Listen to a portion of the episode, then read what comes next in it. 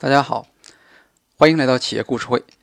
今天我们和大家分享的企业案例故事是美国的 Uber 公司。啊，Uber 公司呢是一个知名度非常高的，也就是我们所说的独角兽的这种企业，很早就估值就超过了十亿美元。呃，它还衍生出了很多跟它类似的企业，比如说像滴滴。那么它的模式在很大程度上，啊，应该说是参考和借鉴了美国 Uber 公司的这种做法。呃，我们今天的主题呢是 Uber 公司的企业文化，因为在呃最近一两年里面呢，Uber 公司由于企业文化呢而受到了很大的关注。呃，比较不幸的是呢，这种关注呢是一种负面的关注。好，回头来看一下 Uber 公司的基本情况，它是一家在线的轿车服务公司，已经在七十个国家和地区运营了，市场估值达到了七百亿美元。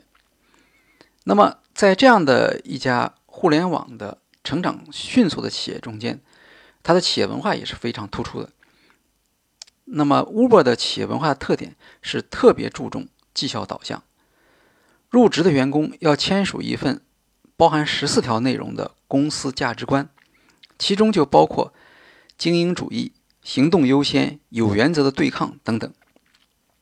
Uber 鼓励员工通过努力和成就获得晋升，哪怕为此得罪同事。也在所不惜。在员工入职培训中，Uber 曾经出过一个题目：如果你知道竞争对手将在四周内推出拼车服务，而 Uber 在此之前来不及发布一款功能可靠的服务，在这种情况下，Uber 应当怎样做呢？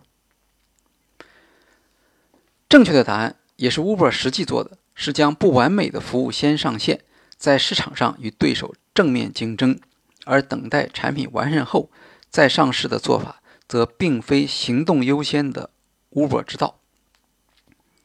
那么，这种题目其实，呃，不光是在面试员工的这种技术能力，实际上也是在面试员工的价值取向。比如，一位接受培训的员工，在经过这样的类似的这种测试之后，他决定放弃，因为他不想加入。推出不可靠的产品，只为领先竞争对手的公司。那么，从价值观来讲，我们没法对 Uber 的呃这种价值取向做出一个简单的是非判断，因为在呃互联网的市场上，有的时候推出一款不完美的产品，并且逐渐改善，这是常见的做法啊，这就是所谓互联网的产品迭代嘛。这里面呢反映的是 Uber 的一个价值取向。好。我们看 Uber 的业务，它的业务呢，因为是对传统出租车行业的颠覆，这也就意味着它在业务发展的过程中，往往会和许多现有利益主体产生矛盾，既包括出租车的公司、司机，也包括市政管理部门。所以，Uber 在进入到一个新的市场中间，它在开拓市场的时候，其实是压力很大的。那么对此呢，Uber 采取了一种好战的业务拓展方式。他们觉得他们自己代表一种呃未来的先进的呃经营方式，所以他往往表现出蔑视当地法律、抨击竞争对手，来达到快速扩张的目的。可以说，Uber 成长的历史就是与各种市场力量斗争，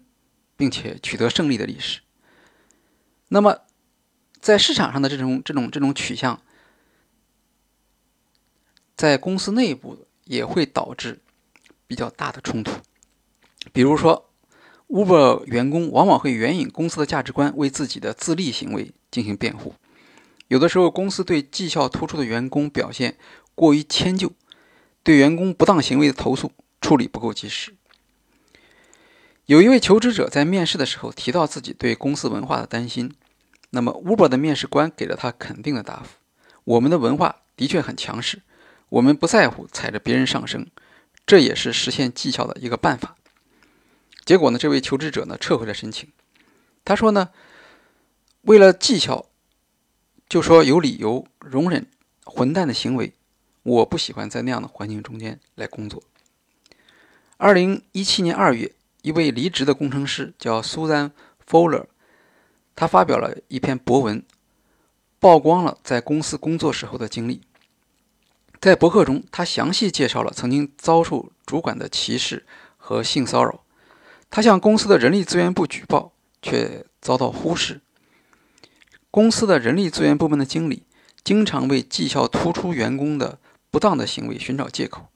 呃，因为他们有能力提高企业的绩效。有时候，被多次投诉的主管会调动到其他地区工作，但是公司一般不会解雇他们。这位苏珊在博客中说：“尽管性骚扰证据确凿，但人力资源部门和管理层的措施却只是警告而已。”苏珊还提到了公司内部的激烈竞争，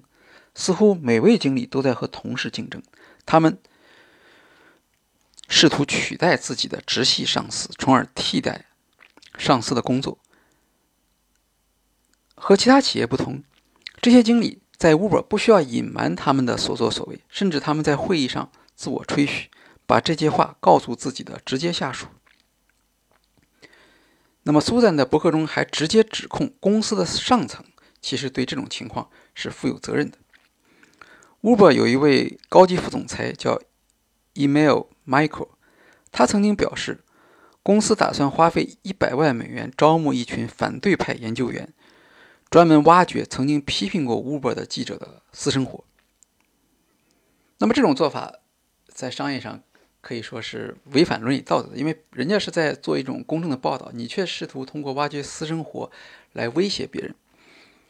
Uber 的创始人卡拉尼克为 Michael 做了辩护，他相信他会从这个错误中吸取教训，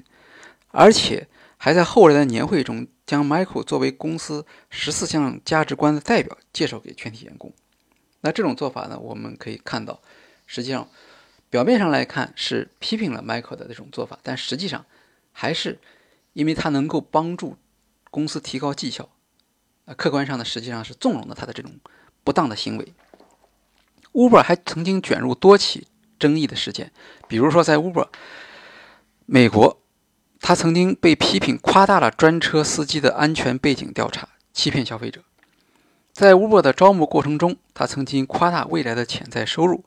导致购买车辆加盟的司机受到损失。此外，Uber 还和多地的监管部门发生纠纷，监管人员会指责专车司机未取得牌照随意营业，也未购买保险，给乘客造成了风险。对公司打击最大的是来自 Google 的诉讼，Google 指控 Uber 窃取了自动驾驶技术。当然，对当前的企业文化，有的公司高层也发出了不同的声音。二零一七年三月，总裁 Jeff Jones 任职不到一年即提出辞职。他说：“我现在仍然不确定引导我职业生涯的对于领导力的信仰和方式，是否与我在 Uber 的所见和所经历的不一致。”为了平息社会上的批评和争议，Uber 请来了美国前司法部长。对公司进行内部调查，